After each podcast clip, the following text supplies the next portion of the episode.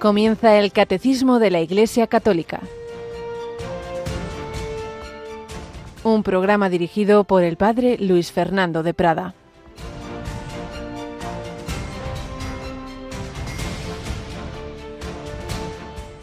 Todo el que invoque el nombre del Señor será salvo.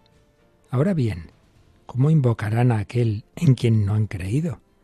¿Cómo creerán en aquel de quien no han oído hablar? ¿Cómo irán a hablar de él sin nadie que lo anuncie? ¿Y cómo anunciarán si no los envían? Qué hermosos los pies de los que anuncian la buena noticia del bien. Alabado sean Jesús, María y José. Muy buenos días, muy querida familia de Radio María, en este jueves que es el último día del mes de noviembre, día 30, festividad de San Andrés el protocletos, es decir, el primer llamado, según los evangelios, el primero de los apóstoles al que llamó Jesús, luego él tiraría de su hermano Simón y bueno, toda esa cadena que ya sabemos. Sí, el Señor pidió colaboración. Venid conmigo y os haré pescadores de hombres. Y eso que hizo en su vida terrena, formando ese grupo de doce apóstoles y luego de otro grupo más amplio de discípulos y enviándolos en misión, pues lo hace ya de una manera global y universal en su ascensión. Id al mundo entero, anunciad el Evangelio, eh, bautizad, enseñar lo que yo os he, transmitir lo que yo os he enseñado. Y a Saulo, que era perseguidor, Jesús no simplemente le convierte en un discípulo eh, piadoso y bueno, sino en un enviado, en un apóstol, y es él el que escribe lo que acabamos de leer, que es un fragmento de la primera lectura de hoy, de la carta de San Pablo a los romanos. Para salvarse hay que invocar al Señor, el Quirios. El Quirios es Jesús.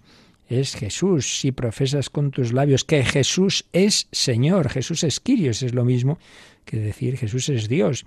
Pero para distinguir las tres divinas personas, San Pablo solía reservar ese, apelativo que la Biblia que llamamos de los 70 era como traducía al griego Yahvé, pues ese lo reserva Quirios, lo reserva para Jesús, Theos para el Padre, distinguiendo así Jesús y el Padre, pero siendo ambos Dios, y por eso se le aplica a Jesús la misma frase que el Antiguo Testamento decía de Yahvé, a saber que, que todo el que invoque el nombre del Señor se salvará. Hay que invocar el nombre del Señor, de Yahvé, de Yahvé hecho carne en Jesús. Jesús, creemos en ti, pero Jesús nos pide que lo anunciemos y por eso esta concatenación de frases pues da pie a esa misión, a esa campaña que vamos desarrollando durante años, que busca hacernos conscientes, todos los oyentes de Radio María, todos los voluntarios, de que todos, cada uno según sus posibilidades y donde Dios le haya puesto, pues estamos enviados a ser llamados a ser apóstoles y una de las formas de ser apóstoles es hablar de Radio María, pues que es una radio evangelizadora, una radio que cumple esto que, que nos ha dicho San Pablo citando al profeta Isaías, qué hermosos los pies de los que anuncian la buena noticia del bien. Ahí iban ellos a pie. Mm, nuestra evangelización va a través de las ondas, pero alguien tiene que hablar de ello, ¿verdad? y, animar a otros a conocerla. Pues así lo hacemos en este día de San Andrés, a punto de comenzar el Santo Adviento y con una jornada muy especial porque mañana es primer viernes de mes. Natalia Otero, buenos días. ¿Estás dispuesta mañana a rezar y ayunar muy devotamente? buenos días, Padre, efectivamente. ¿Qué tenemos mañana? La peregrinación. Esa jornada de ayuno y oración eh, de la peregrinación de tu pueblo en camino, que como cada año, este, como este 2023, pues nos unimos a ese proyecto de la familia mundial de, Radio María, a la peregrinación espiritual, como decía antes, tu pueblo en camino. Y en este marco de peregrinación, pues como hay diversas iniciativas y momentos, y por eso cada primer viernes de mes se nos convoca a un día especial de oración y ayuno. Por eso invitamos a, esto, a nuestros oyentes y amigos de Radio María a que mañana se intensifiquen su oración y a será posible acompañado de ese ayuno que decíamos y si no cualquier otra forma de penitencia, de sacrificio. Pero esa oración la comenzamos esta noche porque al ser mañana primer viernes de mes, la víspera, pues ya sabéis que siguiendo también eso que el Señor inspiró, lo hablábamos el otro día a Santa Margarita María de acompañarle las noches de jueves a viernes y particularmente de primer viernes de mes, pues esta noche a las 11, 10 en Canarias, tenemos la hora santa, esa hora santa de adoración aquí en nuestra capillita y que podéis entrar en ella no físicamente, mejor a través de las ondas eh, y de las imágenes en Facebook, en nuestra página web, pues muchos ya conocéis esta capillita, pero bueno, lo principal es recogerse en oración y, acompañar a Jesús esta noche. Ya sabéis que hemos ido recibiendo diversas intenciones, que ese documento ya se cerró anoche, por tanto rogamos que hoy no llaméis, porque lo que se hace es bloquear el teléfono, pero ya no va a dar tiempo a poner esas intenciones. Ahí en el papel, por supuesto vosotros las ponéis en el corazón porque Dios lo ve, aunque no esté en el papel, Dios lo ve. Que a veces hay quien lo toma estas cosas casi como supersticiosamente, ¿no? Como cuando le dicen, oiga, ofrezca la misa por tal, yo lo hago. Ay, pero si no lo ha dicho el nombre, entonces no vale. Ah, no, no vale. Dios no, como si Dios no lo supiera. Estas cosas que a veces se nos ocurren.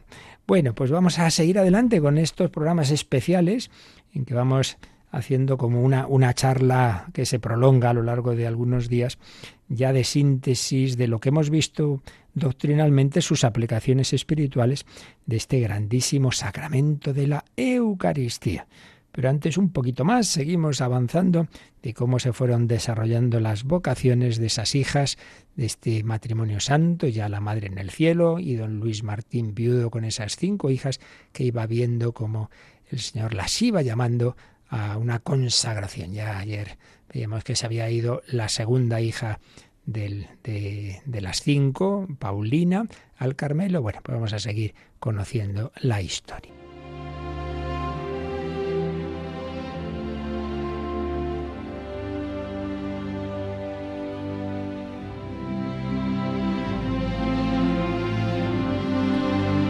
Bueno, pues Paulina entró en el Carmelo de Lisieux Teresita por entonces estaba malita, con una enfermedad, digamos, psicosomática, habían sido muchas cosas, también la propia entrada de su hermana la había afectado y ya hablaremos de esto.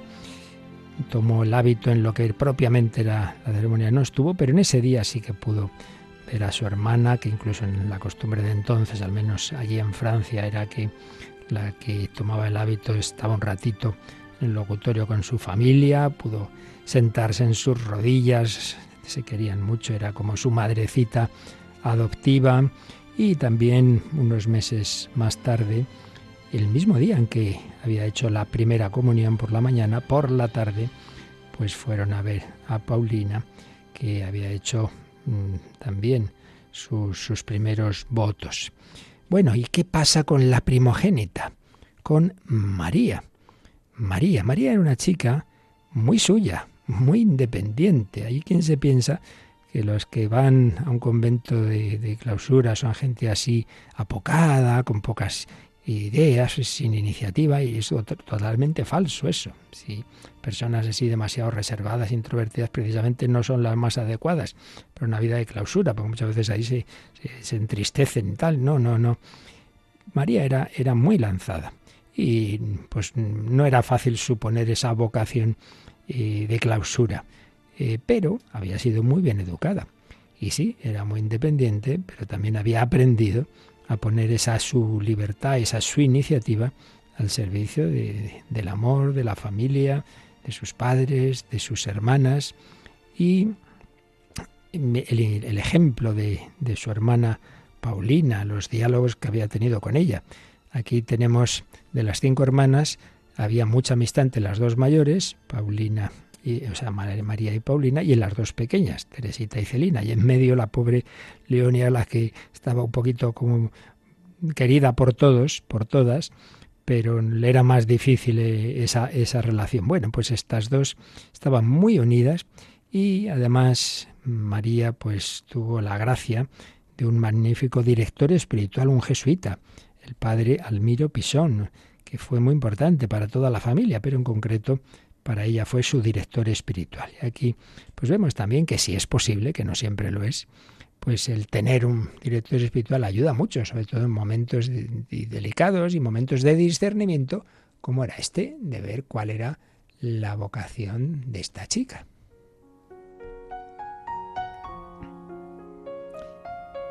Bueno, pero en cualquier caso ahora sus obligaciones estaban en casa, era la mayor, había faltado, ya faltaba la, la madre, estaba pues en diversas tareas de la casa, pero sí, va discerniendo esa vocación.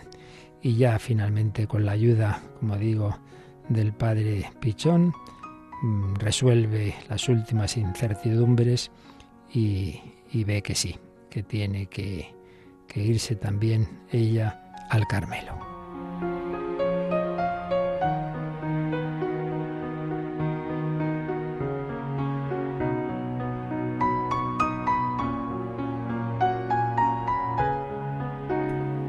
Y nos lo cuenta así. Ha sonado para mí la hora del sacrificio, escribe. Vi acercarse esta hora sin entusiasmo. Tenía que decir adiós a un padre a quien tanto amaba. Había de despedirme de mis hermanitas, pero no dudé un instante y declaré a papá mi confidencia. Él, que la quería muchísimo, era, claro, era la primogénita. Él exhaló un hondo suspiro al escuchar tal revelación que él estaba muy lejos de esperar, porque nada podía hacer suponer que yo quería ser religiosa, lo que os decía, no daba esa imagen que algunos pueden tener. Ahogó sus sollozos y me dijo, ah, pero sin ti. Y no pudo acabar la frase. Y yo, por no enternecerle, le respondí con determinación, Celina es bastante mayor para reemplazarme. Ya verás, papá, cómo todo sigue bien. Y entonces él dijo, la bondad de Dios no puede exigirme mayor sacrificio. Pensé que tú nunca me abandonarías y me abrazó para disimular su emoción. Claro, era un hombre que ya iba viendo que, iba envejeciendo, que faltaba a su mujer, que se había ido una de las hijas, pues humanamente le costaba y sin embargo no hizo el más mínimo gesto para impedir esa entrada, todo lo contrario. Se fijó la entrada en el Carmelo el 15 de octubre, día Santa Teresa de 1886, y antes, siguiendo el ejemplo de su hermana Paulina, María fue a arrodillarse por última vez sobre la tumba de su madre, en donde habían vivido antes, en Alensón, pero ahí fueron toda la familia, que por cierto, aprovechando ese viaje, Leonia, que es así que era un caso, aunque luego al final ya, como hemos repetido muchas veces, pues seguiría un buen camino, pero aprovechando ese viaje, así, a, la francesa, y nunca mejor dicho, se, se pidió el ingreso en las Clarisas de Alençon, que no sé cómo la admitieron, claro, para salir a los dos meses. Y aquí es donde vemos que las vocaciones, si no son realmente lo que Dios quiere, pues no, no hay problema que antes o después eso se, se comprueba.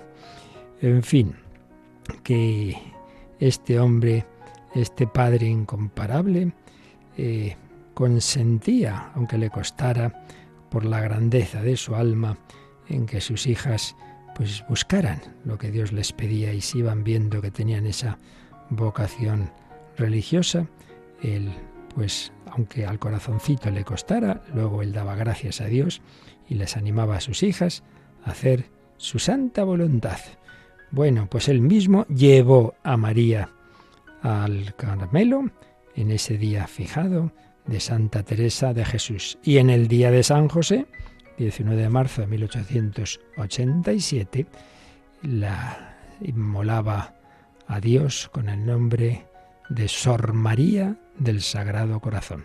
Si Paulina pues tomó el nombre de Inés, María mantuvo su nombre, pero María del Sagrado Corazón. Y ese jesuita, que era su director espiritual, estuvo, fue el que presidió la ceremonia y ahí estuvo el padre valientemente. Y fijaos en lo que dijo. Soy muy dichoso. Mirad, Dos de mis hijas ya han asegurado su salvación. Tengo aún, una de solo 14 años que ya arde en deseos de seguirlas. Bueno, pero eso ya lo veremos otro día. Soy muy dichoso. Le había costado ese desgarrón de irse su primogénita, pero era feliz de ver a sus dos hijas mayores en un convento de Santa Teresa. ¡Qué maravilla! Pues encomendémonos a San Luis Martín y encomendaos en particular todos los padres de familia, Luis y Celia, para que como ellos, ante todo con vuestros hijos, les ayudéis a encontrar esa voluntad de Dios, a ponerle por encima de todo. Amarás al Señor tu Dios por encima de todo, por encima de tus hijos, por encima de tus padres, y sí, con todo tu corazón, con toda tu alma, con toda tu mente, con todo tu ser.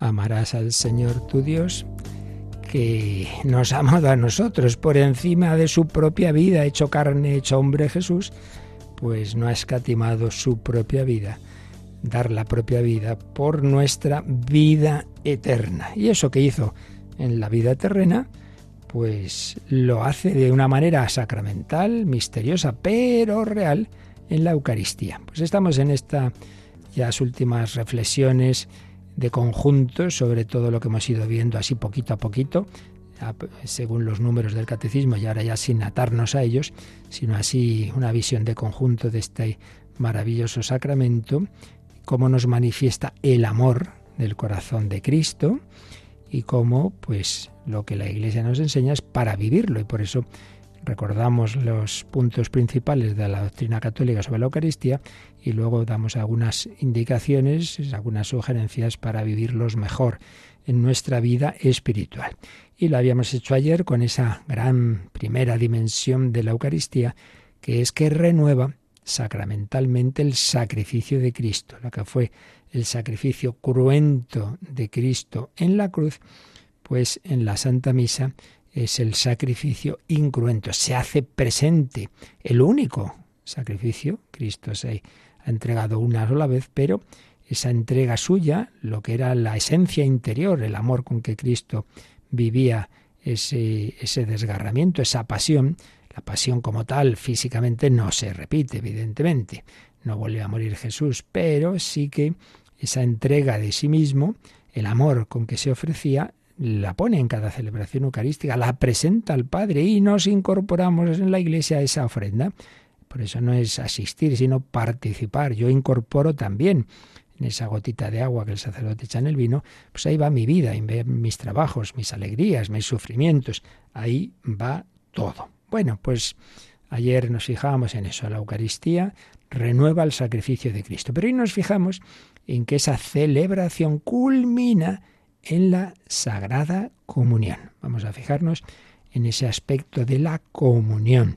Y recordaba que una manera de, tener en la, mente pues las distintas dimensiones de la Eucaristía es fijarnos en las palabras de la consagración y si el aspecto de sacrificio aparece en las palabras cuerpo entregado, sangre derramada para el perdón de los pecados, el aspecto de comunión, pues obviamente aparece en tomad y comed, tomad y bebed.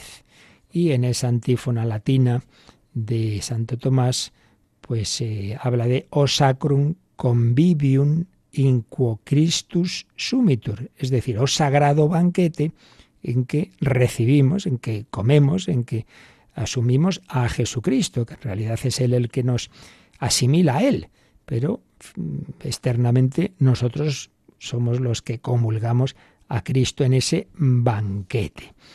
Así pues, banquete sacrificial de la nueva alianza, pero banquete. Nos fijamos hoy en que es un banquete. El número 1382 nos había enseñado que la misa es a la vez e inseparablemente el memorial sacrificial en que se perpetúa el sacrificio de la cruz y el banquete sagrado de la comunión en el cuerpo y la sangre del Señor. Pero este sacrificio eucarístico es un tipo de sacrificio de los que tenían los israelitas. Había sacrificios de holocausto, en que la víctima toda ella se quemaba, pero también había sacrificios de comunión, en que se comía eh, ese, ese animal que se había inmolado, como el cordero, pues se comía después. No todo, pero al menos parte se comía y se bebía, bueno, por lo menos se comía. Entonces, es un sacrificio, era un sacrificio de comunión. Bueno, pues eso era un anticipo de este verdadero sacrificio de comunión, recibir al mismo que se ha ofrecido por nosotros. Por eso, como ya he recordado varias veces, y esto ya es una aplicación espiritual importante, eh, cuando vayamos a comulgar pensemos en que no simplemente vengo a recibir a mi amigo Jesús, sino a la víctima del sacrificio por mí, aquel que ha muerto por mí, aquel por el que yo puedo ahora ser feliz, por el que mis pecados están perdonados, por el que puedo llegar al cielo, es el que recibo ahora. Es este que, que, ha dado la vida por mí hasta la última gota de sangre. Comulgo a ese Jesús. Es ese encuentro con mi Salvador, con mi Redentor. Por eso dice también el Catecismo que comulgar es recibir a Cristo mismo que se ofrece por nosotros. Y eso también está simbolizado en el altar, porque el altar con sus velas tiene ese doble simbolismo, incluso más aspectos. Se ha visto en la tradición, pero ahora nos fijamos en estos dos. Por un lado es altar del sacrificio, pues esos lugares en que se ofrecían las víctimas, hacían los sacerdotes del Antiguo Testamento, altar del sacrificio y a la vez mesa de banquete, mesa del Señor. Son los dos aspectos que hay que unir. Siempre nuestro peligro es quedarnos con un aspecto de las verdades y olvidar el otro, o incluso negarlo, eso ya es la herejía. No, lo católico no es esto o lo otro, sino esto y lo otro. No es escritura o tradición, sino escritura y tradición fe y razón, naturaleza y gracia, pues sacrificio y banquete, sacrificio y banquete. Lo fácil, sobre todo hoy día, pues nada, esto es una, una celebración, una comida, y aquí pues celebramos que somos muy hermanos y nos queremos mucho y, y bailamos mucho y, esto es muy, muy divertido. Pues hombre, en fin, es un banquete muy especial, ¿eh? un banquete en que no estamos celebrando nuestra fraternidad, eso es la consecuencia. Estamos celebrando que Cristo nos ha redimido. Por tanto, el banquete procede del sacrificio, no se puede contraponer.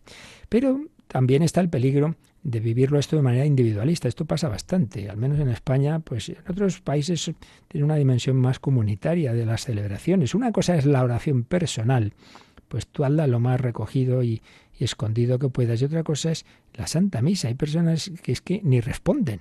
Estarán rezando por dentro, pero, pero por fuera, hombre, no. Que esto es una celebración comunitaria, litúrgica. No es una comida individual, es el banquete de toda la Iglesia. Nos ha invitado el Padre al encuentro con, con Cristo, esposo. Es el banquete de bodas hay gozo, hay música, hay baile, hay discursos en un banquete, ¿no? Bueno, pues aquí los discursos son la palabra de Dios que se proclaman. La música la ponen los ángeles, y, y si puede ser que cantemos nosotros, pues estupendo, por lo menos algunos puntos más propios para ello. Es un banquete en que el Padre nos invita. Y realmente es una única celebración, ¿eh? Pero un ejemplo que, que puede ayudarnos, un gran banquete de boda, son muchísimas personas, no caben en un salón. Entonces, la misma celebración está en varios, varios salones de un edificio, pero están unidos todos por un sistema de videoconferencia, por las pantallas, pues se ve el lugar principal, a los novios, los discursos, los, los brindis, bueno, pues algo así. Cada celebración eucarística no es una cosa así separada de las demás, en realidad es el único banquete el que se celebra en el cielo, el que se va haciendo presente en los distintos lugares, desde una catedral a la última choza de, un misionero en, en, en una selva. Pues es en el fondo el mismo, el mismo gran banquete. Pero repito, banquete sacrificial. Y banquete sacrificial de la nueva alianza, sangre de la alianza nueva y eterna. Y aquí creo que es muy bello que nos demos cuenta del paralelismo que hay con esa con una de las alianzas que nos cuenta el Antiguo Testamento. Y es cuando el pueblo de Israel va por el desierto y llegan ya al famoso monte Sinaí, donde Moisés había tenido la, la revelación de la zarza ardiente.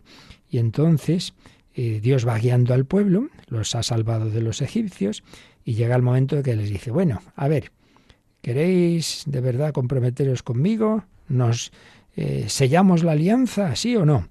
Y entonces Moisés dice que se levantó temprano, edificó un altar en la falda del monte con doce piedras, doce estelas por las doce tribus de Israel. Y mandó a algunos jóvenes ofrecer holocaustos, inmolar novillos, como sacrificios de comunión. Y con la sangre de esos animales, Moisés tomó la mitad de la sangre y la puso en vasijas, y la otra mitad la derramó sobre el altar. Después tomó el documento de la alianza, y la alianza que Dios le había inspirado a Moisés, y lo leyó en voz alta al pueblo, y el pueblo respondió, haremos todo lo que ha dicho el Señor y le obedeceremos. Entonces Moisés tomó la sangre, ¿y hizo con la sangre? Con la que tenía las vasijas, roció al pueblo, una aspersión de la sangre sobre el pueblo. Y la otra sangre, hemos dicho, la otra parte, donde estaba en el altar. ¿Qué significa esto? El altar representa a Dios. Entonces, la misma sangre que era símbolo de la vida, la vida vamos a compartir la vida, Dios representado en el altar y el pueblo, sobre el cual se hace esa aspersión de la sangre. Y el pueblo, digamos, mm, digamos esa sangre sella las palabras que ha dicho. Sí, sí, vamos a obedecer al Señor, vamos a cumplir sus palabras, vamos a cumplir esos mandamientos que le ha dado a Moisés, decálogos, esas diez palabras, el decálogo.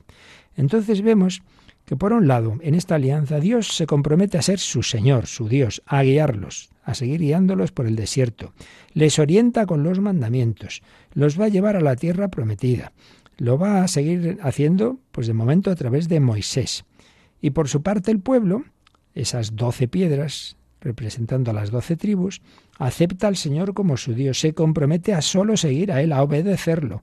Y entonces ese pacto, esa alianza, se sella con esos sacrificios de comunión y la sangre se eh, asperja sobre el altar, signo de Dios, y sobre el pueblo. Bueno, pues esto que tenemos en el capítulo 24 del libro del Éxodo, si ahora lo vemos en la clave eucarística, uno dice, madre mía, cómo cuadra todo, qué maravilla. Esa era la antigua alianza, pues ahora nueva alianza. Ese Dios que hablaba a través de truenos y rayos que asustaban al pueblo, se comunicaba a través de Moisés. Ahora ese Dios se ha hecho carne, se ha acercado en Jesucristo, que es el nuevo Moisés. Y ese nuestro Señor se compromete a ser eso, nuestro Señor, el que nos guíe, nuestro Dios, nuestro Señor Jesucristo. Te lo pedimos por nuestro Señor Jesucristo, tu Hijo. Se compromete a ser ese nuevo Moisés, mejor, ese buen pastor que nos lleva a la tierra prometida, que es el cielo que es el cielo. Si en el Sinaí se dio la ley, lo básico de la ley, los diez mandamientos, ahora, en otro monte, el de las bienaventuranzas, Jesús va a exponer la plenitud de la ley, el sermón del monte. Y en la última cena nos va a dar ese que llama un mandamiento nuevo. Ya no simplemente no matarás, sino amaos unos a otros como yo os he amado. Pero no simplemente es dar mandamientos, es ante todo y sobre todo la novedad está en que nos da la gracia superabundante para cumplirlos en radicalidad hasta el fondo, desde lo hondo del corazón, no solo externamente. Y todo esto a un nuevo pueblo de Dios, que como dice el padre Voltayo no es que sustituya, sino que lleva a plenitud todo lo anterior, al antiguo. Y ahora ya no son doce piedras, eh, ni doce tribus, son el pueblo de Dios, la iglesia edificada sobre doce apóstoles sobre doce apóstoles. ¿Y cómo se entraba, por cierto, en el antiguo pueblo? A través de la circuncisión. ¿Y ahora cómo? A través del bautismo. A través del bautismo, nos, que nos incorpora al pueblo de Dios, nos incorpora a Cristo, nos hace templos de la Trinidad. El bautismo es la primera alianza. Esa primera alianza la renovamos en la confirmación y otros sacramentos, y especialmente en el banquete de la Eucaristía.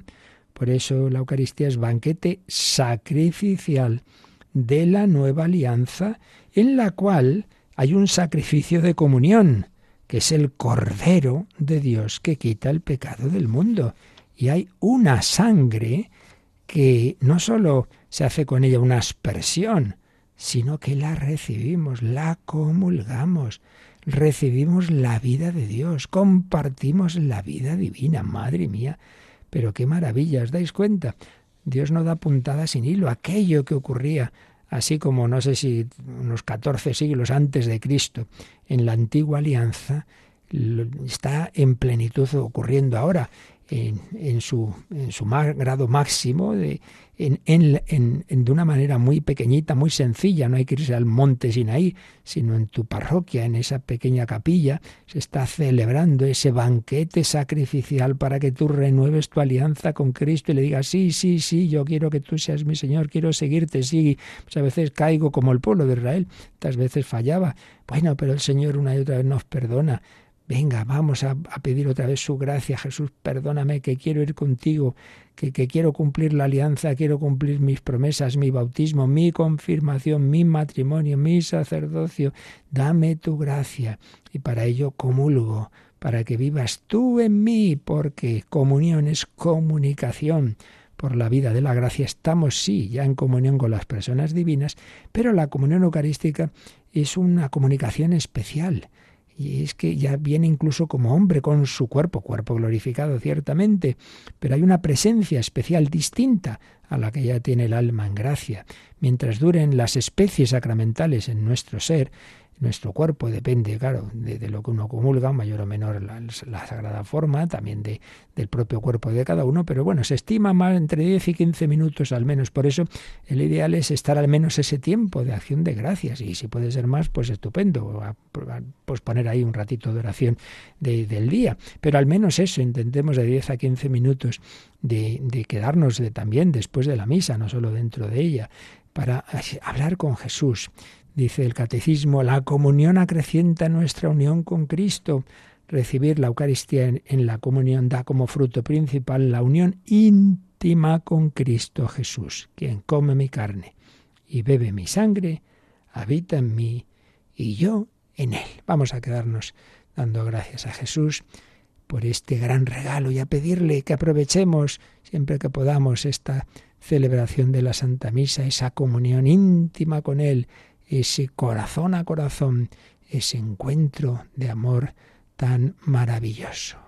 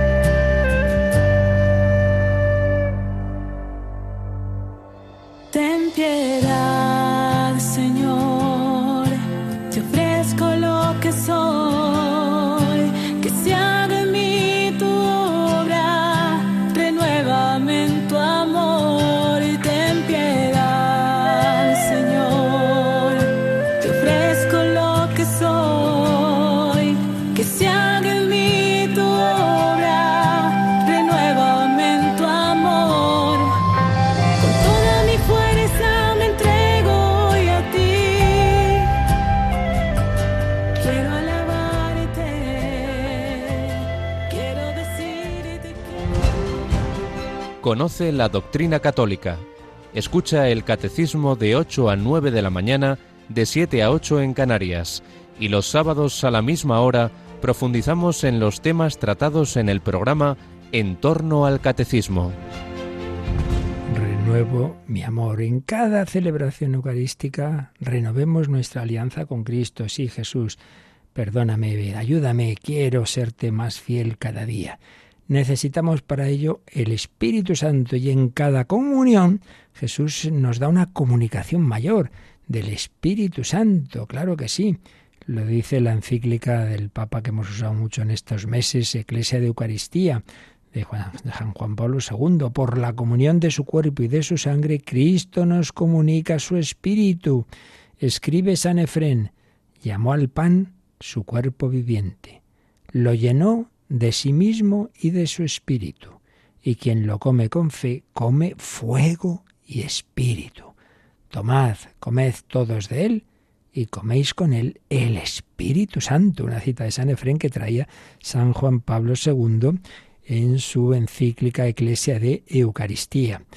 Un gran escriturista, Vanois, dice, pone esta imagen que igual que nuestra sangre se llena de aire en los pulmones para llevarlo a todo el cuerpo, para llevar el oxígeno a todo el cuerpo, así Cristo, dándonos su sangre, nos invita a oxigenarnos de su Espíritu Santo para vivir su vida nueva. Así pues, encuentro de amor, comunicación, comunicación del Espíritu Santo y obviamente alimento, alimento. Los sacramentos tienen una dimensión simbólica. Simbólica no quiere decir pura imagen, sino eficaz. El sacramento es un signo eficaz, pero eso no quita que haya un símbolo también.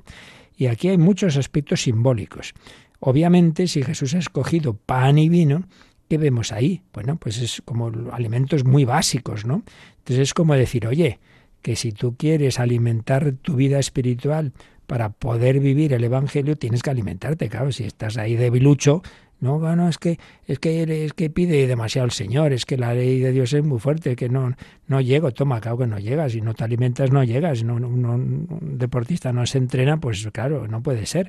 Hay que alimentarse, es el pan nuestro de cada día en el orden espiritual, también preanunciado en el Antiguo Testamento, recordemos el maná del desierto, para irse alimentando, para ir caminando por el desierto. Y el alimento eucarístico produce en el alma eh, los efectos, análogamente a los efectos del alimento material. En primer lugar, el sustento. Sustento. Entonces tu vida espiritual se, se, se moriría, se muere si no te alimentas. Acabas cayendo en el pecado y puedes perder la fe sustento, crecimiento. No basta con no morir, hay que ir creciendo. Las virtudes están llamadas cada vez a hacerse más hondas, más radicadas en la persona. Sustento, crecimiento, restauración. Ay, qué cansado estoy, ay, menos mal, ya he comido, ya, ya he recuperado fuerzas. Bueno, pues también el Señor restaura nuestra vida espiritual. Recordemos que lo habíamos visto, que la Eucaristía, la comunión, perdona los pecados veniales y atenúa las tendencias malas nos da fuerza y energía para tener más, más, esa, más fuerza para resistir las tentaciones, para no caer en pecados graves. Entonces es muy importante la comunión. Esto no es teoría, esto es que lo hemos experimentado todo el que ha ido entrando en vida espiritual y, de, uy, si, si a mí antes me pasaba esto y lo otro, antes me enfadaba un montón, antes caía en esto, lo otro, ya no, ¿y por qué será? Pues hombre, ¿por qué va a ser? Pues porque te estás alimentando y antes no lo hacías, porque ahora llevas vida de oración, porque comulgas todos los días, pues claro, se nota, vaya que sí se nota. Sustento, crecimiento, restauración, incluso gusto, si Dios quiere. Muchas veces la comunión es un momento de consolación espiritual. Y por eso también el simbolismo de las especies, y ahí entraría el vino. Si el pan es como lo más básico, el vino es más algo, pues bueno, como para la fiesta, digamos, ¿no? Bueno, pues también el Señor tiene su, su fiesta con nosotros y, y, está esa dimensión. Pero es que además estas especies de pan y vino tienen más simbolismos. Es que ya digo que es que el Señor, todo, está pensado hasta el último detalle, ¿no? Vemos ahí cómo la materia está introducida en lo divino. Dios se sirve de lo material, de lo material, pan y vino, y en otros sacramentos agua, aceite, Y también es otro aspecto, no simplemente es la naturaleza, tal cual, porque claro, el pan no sale así, ¿verdad? Sino que eso hay que trabajar, hay que trabajar eh, el trigo, etcétera. Lo mismo las uvas, hay que, hay que exprimirlas y con ellas hay que hacer el vino. Entonces, ¿qué vemos ahí? Pues la naturaleza y el trabajo del hombre. Bendito sea Señor por este pan fruto de la tierra y del trabajo del hombre. Entonces ahí va nuestro trabajo. Nosotros ponemos de nuestra parte, pero luego es el Espíritu Santo el que eso que hemos preparado lo transforma, lo transforma. Pero también está en la dimensión sacrificial, porque se consagran por separado el pan y vino. Es verdad, ya lo hemos dicho y lo repetiremos, que da igual si tú comulgas bajo la especie de pan, bajo la de vino, bajo las dos, con una forma pequeña, con una da igual porque al que recibes es a Jesucristo resucitado y vivo, es verdad. Pero también es verdad que si se hace ahora por separado la consagración de pan y vino es porque también nos entre por los ojos que estamos celebrando un sacrificio en el que hubo un momento en que en efecto el cuerpo y la sangre se separaron. Porque claro, Cristo al morir pues ahí sí, su sangre es derramada. Ahora no volvemos a matar a Cristo, pero sí que lo estuvieron. Entonces, eso también nos ayuda a darnos cuenta de que lo que os he dicho antes, que comulgo al que se ofreció cruentamente por mí y acaba de renovar su sacrificio incruentamente también. Pero también en las especies vemos la dimensión fraterna. ¿Por qué?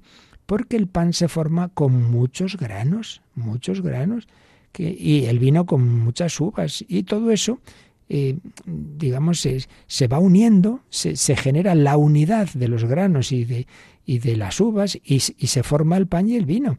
Entonces ahí tenemos simbolizada la unidad de todos los que recibimos el mismo cuerpo y sangre.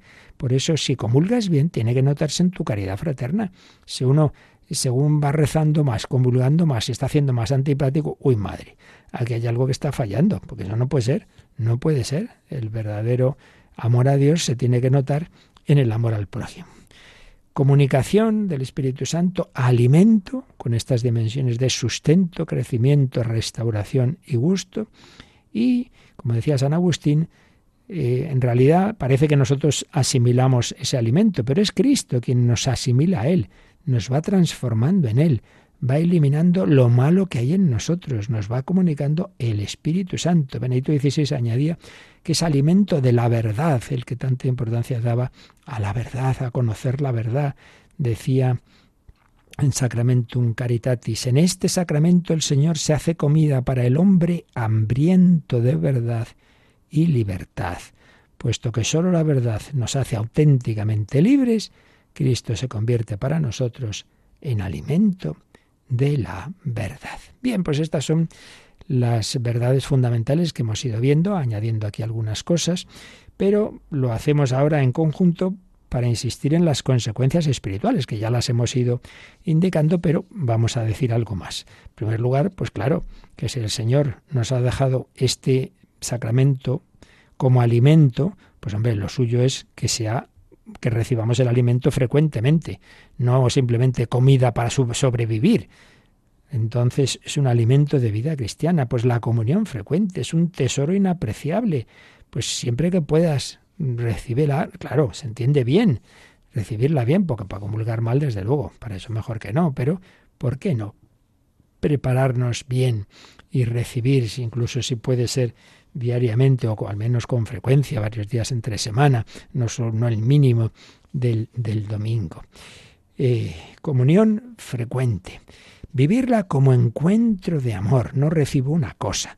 No es que el cuerpo de Cristo estaba en el altar y ahora cambia de lugar y viene a mi cuerpo. No, no, viene a darme un abrazo personal, un beso, una comunicación del Espíritu Santo, su aliento, que es el Espíritu Santo. Si una madre querría comerse a su hijo a besos, esta unión tan íntima, imposible para nosotros, es posible con Jesucristo, tú en mí, yo en ti. Jesús entra en mi corazón, yo en el suyo, es un contacto cualificado como aquella mujer hemorroísa que tocó a Jesús y al curar y al tocarle se curó su enfermedad. Jesús quiere sanarnos, sanarnos. Y no decimos, mirad, aquí está el cuerpo de Cristo, adorarlo, sino toma y come. Me dice Jesús, esto es mi cuerpo entregado por ti. Estoy deseando entrar en tu corazón. ¿Me abres la puerta? Mira que estoy a la puerta llamando, si alguno me escucha mi voz y me abre, entraré, cenaré con él y él conmigo. Vamos a abrir la puerta. Jesús se está dando, se está entregando, se está ofreciendo. Se da para ser tu comida, se ofrece al fiel para una fusión de amor, como decía Santa Teresita en su primera comunión, la vivió como una fusión de amor, contacto cualificado, no un contacto físico ahí que nos rozamos, no, no, es como un beso, como un abrazo, el abrazo de Cristo, que es abrazo del Padre, que es comunicación del Espíritu Santo. Mirad, cuando damos la mano a una persona le apretamos la mano con cariño, ese mismo apretón mueve a responder, a apretar también nuestra mano. O un abrazo de otro, hombre, pues yo también se lo quiero dar. Pues Jesucristo te abraza. Entonces tú correspondes, sí, sí, sí, quiero, quiero. Y recordad aquello que decíamos de que Jesús al empezar la última cena dice que un ardiente deseo deseado comer esta Pascua con vosotros antes de padecer. Pues en cada misa Jesús te dice con ardiente deseo querido estar hoy en esta Eucaristía para ti. ¿Y tú cómo vas? Venga, vas con ese deseo, pide a la Virgen que te prepare a vivir así ese encuentro como si fuera la primera vez ese cartel que hay en varias sacristías, ¿no? que se dirige sobre todo a los sacerdotes, pero vale para todos. Dice, sacerdote, celebra esta misa como si fuera tu primera misa, tu última misa, tu única misa. No caer nunca en la rutina, se lo pedimos al Señor. Entonces cuando comulgues, quédate ahí tranquilito. Jesús, tú en mí, yo en ti y podemos rezar el alma de Cristo, pero sobre todo dialoga con Jesús. Creo que ya os cité esto que aparece en el diario de Santa Faustina Kowalska, como que sintió como que Jesús le decía estas palabras, cuánto desea, eh, perdón, deseo unirme a las almas humanas. Mi gran deleite es unirme con las almas. Has de saber, hija mía, que cuando llego a un corazón humano en la Santa Comunión, tengo las manos llenas de toda clase de gracias y deseo dárselas al alma, pero las almas ni siquiera me prestan atención. Tantas veces comulgas y ala, a, a, a distraerte, a pensar en no sé qué o a hablar con el de al lado. Me dejan solo, se ocupan de otras cosas. Oh, qué triste es para mí que las almas no reconozcan al amor me tratan como una cosa muerta. Esta es la clave, que no recibimos una cosa, una reliquia, que recibimos a Cristo vivo, Cristo vivo. Pues hombre, habla con Él, por Dios, céntrate en tu corazón, que está ahí el corazón de Cristo, en el tuyo. Y pensemos también que es una manifestación muy clara de cómo Dios nos ama a cada uno en particular. Para mí cada alma es como si las demás no existieran. También Tomó nota en su diario otra mujer mística, Gabriela Bosís. Para mí cada alma es como si los demás no existieran. Jesús trata a cada uno como si no hubiera nadie más. Cada comunión es única, irrepetible, distinta a la que hace el que tienes a tu lado. Por eso, confianza en ese amor personal. Y esa confianza, pues el Señor ha querido insistir en ella, especialmente, como decíamos en la introducción a estas charlas, pues con la espiritualidad del corazón de Jesús, en ese ambiente jansenista en que la gente tenía miedo de acercarse al Señor, no se podía comulgar si no estabas, vamos, más puro que, que, la Santísima Virgen María. Hombre, pues no, pues, pues el Señor nos invita a, a acercarnos de nuestra debilidad. Entonces, fomentó también el Señor la comunión frecuente con esa promesa de los primeros viernes de mes, que evidentemente no lo diría si no estuviera archi súper recomendado por la Iglesia, por los papas a lo largo de los siglos. No son devociones a bobas, como decía Santa Teresa de Jesús. Soy la conquista de su sacrificio, Él se me da, yo me doy. Me siento redimido con gratitud, le doy gracias Mira a Jesús que estaba a los pies de los apóstoles y ahora está en tu corazón. Te dice, venga, venga, toma y come este cuerpo entregado por ti. Pues tú respóndele, Señor, toma y come, este es mi cuerpo que, que quiero corresponder, entregarlo a ti y a mis hermanos. Y obviamente una consecuencia práctica, espiritual, hombre, que a las cosas importantes uno se prepara si vas a una audiencia con el Papa, pues una audiencia con un personaje muy importante, pues ese día intentas, aunque tiendas a ser un poco impuntual ese día, eh, eh, haces lo posible por ser más que puntual. Estás un buen rato antes. Ese día no vas ahí con los pantalones rotos y el otro, hombre, ese día pues procuras ir mejor vestido, etcétera.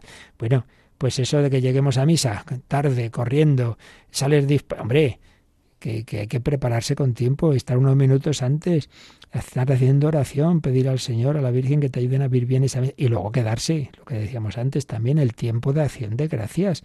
en la tierra no hay un momento de mayor cercanía con el Señor que la comunión y hasta que no se disuelven las especies sacramentales hay una presencia especial de Cristo en ti. Por eso ha ocurrido varias veces. San Juan de Ávila lo hizo con alguno, algún sacerdote que salía nada más celebrar la misa y le mandó dos monaguillos con velas. Y el otro, ¿pero qué hacéis? ¿No? le ha dicho el padre Juan de Ávila, que como usted lleva todavía a Jesús dentro, pues nada, procesión del corpus. El otro ahí avergonzado se ha dado cuenta, ¿no?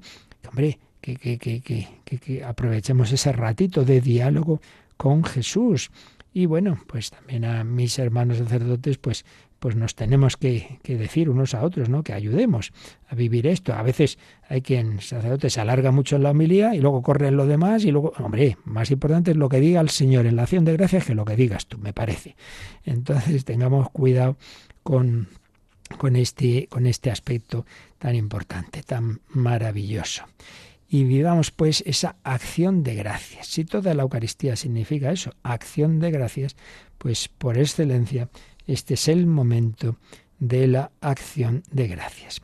El padre carmelita Jesús Castellano, que murió relativamente joven, de manera imprevista, eh, tenía muchas cosas de, de oración y de liturgia, y en un gran diccionario de espiritualidad que se publicó en Italia, tiene la voz Eucaristía y ahí nos habla de la acción de gracias y cita a Teodoro de Mopsuestia que decía, después de haber recibido la Eucaristía, elevarás hacia Dios tu acción de gracias y de bendición y la ofrenda de ti mismo. Permanecerás un poco en oración para manifestar junto con los demás tu agradecimiento. Y añadía el Padre Jesús Castellano que la asimilación personal del misterio exige el encuentro personal con Cristo, no sólo para adorarlo, presente en nosotros y darle gracias por su don, sino para hacer penetrar en nuestro espíritu y podemos añadir en nuestro cuerpo todas las riquezas de la Eucaristía, experimentar esa inmanencia suya en nosotros que está en mí, tú en mí, yo en ti, esa presencia eucarística de Cristo, esa humanidad gloriosa, entonces, dejemos que nos vaya empapando el Espíritu Santo y, vivir así ese encuentro con el Señor. Y él decía también que lo que llamamos la comunión espiritual, él decía que no simplemente eh, es que hagamos un momento dado que no podemos ir a misa, eh, hagamos ese acto que está muy bien, de deseo de poder comulgar, sino en otro sentido también, de, dice, reactivar en la fe y el amor la presencia espiritual de Cristo en nosotros. Es decir, que te des cuenta de que has comulgado, pero eso ya, ya, ya fue. Pero cada comunión intensifica esa inhabitación de, de la Santísima Trinidad en nuestra alma. Entonces, que te des cuenta de que, de que estás llamado a vivir en comunión todo el día con la Santísima Trinidad. Pero eso se alimenta en esa comunión eucarística. Bueno, pues con esto hemos insistido en los puntos clave de la doctrina y en las aplicaciones espirituales de ella, de, esa, de ese momento tan maravilloso dentro de la celebración eucarística, aunque por razones justas también puede recibirse la comunión fuera de ella. El ideal es dentro de, de ese como consumación de la Santa Misa, pero también y sobre todo, claro, los enfermos, y esto ya desde los primerísimos tiempos, ¿eh? llevar la comunión a los enfermos, ya consta en el primer relato que tenemos de la celebración eucarística, allá por el siglo II. Pero, en cualquier caso, de una manera o de otra, esta dimensión que manifiesta que Dios quiere vivir, nos invita a todos a, a que vivamos en comunión con Él, en comunión con Él. Y eso se consumará en el cielo. La comunión eucarística es un preagusto, es una es prenda de la vida eterna, es anuncio de lo que será ya el cara a cara con Cristo y en Él con el Padre y el Espíritu Santo. ¡Qué maravilla! Ni ojo vio, ni oído yo, ni cabe en corazón humano lo que Dios ha preparado para los que lo aman. Nos quedamos dando gracias al Señor con otro canto eucarístico y seguiremos el próximo día con la dimensión de la presencia permanente y las otras dimensiones, pues ya para mm, pasar de este sacramento de la Eucaristía a los sacramentos de curación. Pero hoy agradezcamos precisamente, precisamente en este día, pues de manera especial, la Eucaristía, el sagrado banquete.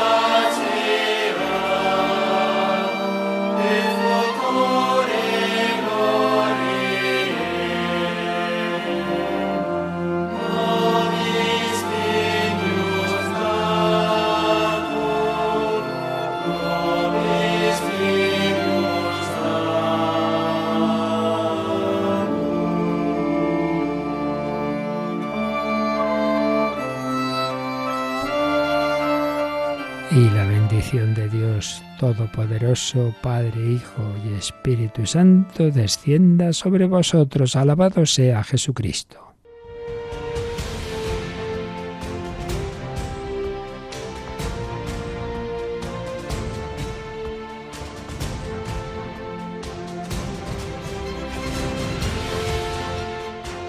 Han escuchado en Radio María el Catecismo de la Iglesia Católica un programa dirigido por el Padre Luis Fernando de Prada.